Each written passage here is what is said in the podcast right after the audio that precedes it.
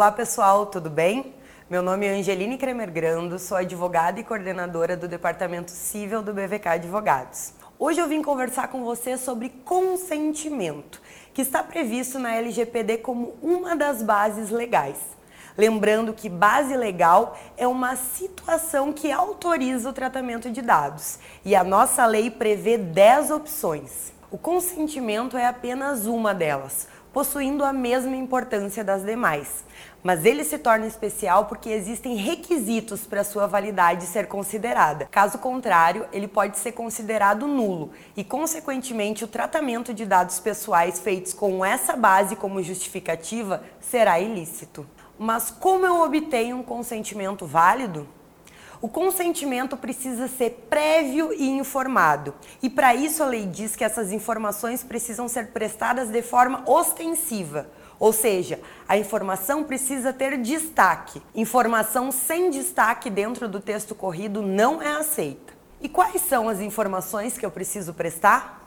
Eu tenho que ser transparente e dizer quais são os dados coletados, com qual finalidade, por quem, com quem eu compartilho, o que, esses terceiros que eu compartilho fazem com esses dados. Ou seja, eu preciso dar meios para que o cidadão possa efetivamente exercer o controle sobre esse tratamento de dados. E também devo destacar os meios pelos quais o titular pode satisfazer seus direitos, sendo um deles, inclusive, o pedido de revogação do consentimento a qualquer tempo. E essas informações, para serem consideradas qualificadas, precisam ser prestadas de forma clara, acessível e suficiente. Ou seja, nem de mais e nem de menos, para não gerar a fadiga da informação, evitando que ele leia até o final.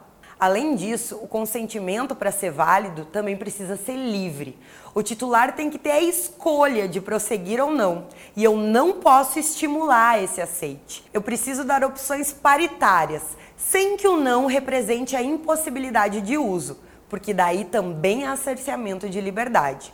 Nesse sentido, uma ferramenta interessante é a granulação do consentimento o titular tem a possibilidade de emitir autorizações fragmentadas sobre o uso de seus dados, podendo concordar ou não com cada uma das funcionalidades. Por exemplo, você quer poder usar o scanner de QR Code dentro do aplicativo? Então eu vou precisar do acesso à sua câmera. Caso contrário, eu não vou poder atender essa funcionalidade.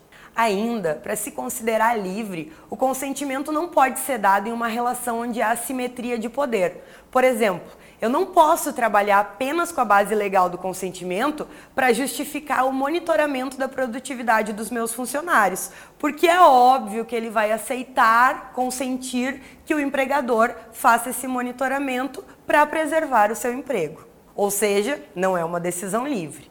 Por fim, para ter certeza que o consentimento não vai ser declarado nulo, é preciso que seja inequívoco, específico e expresso. Ou seja, ele não pode ser manipulado ou presumido.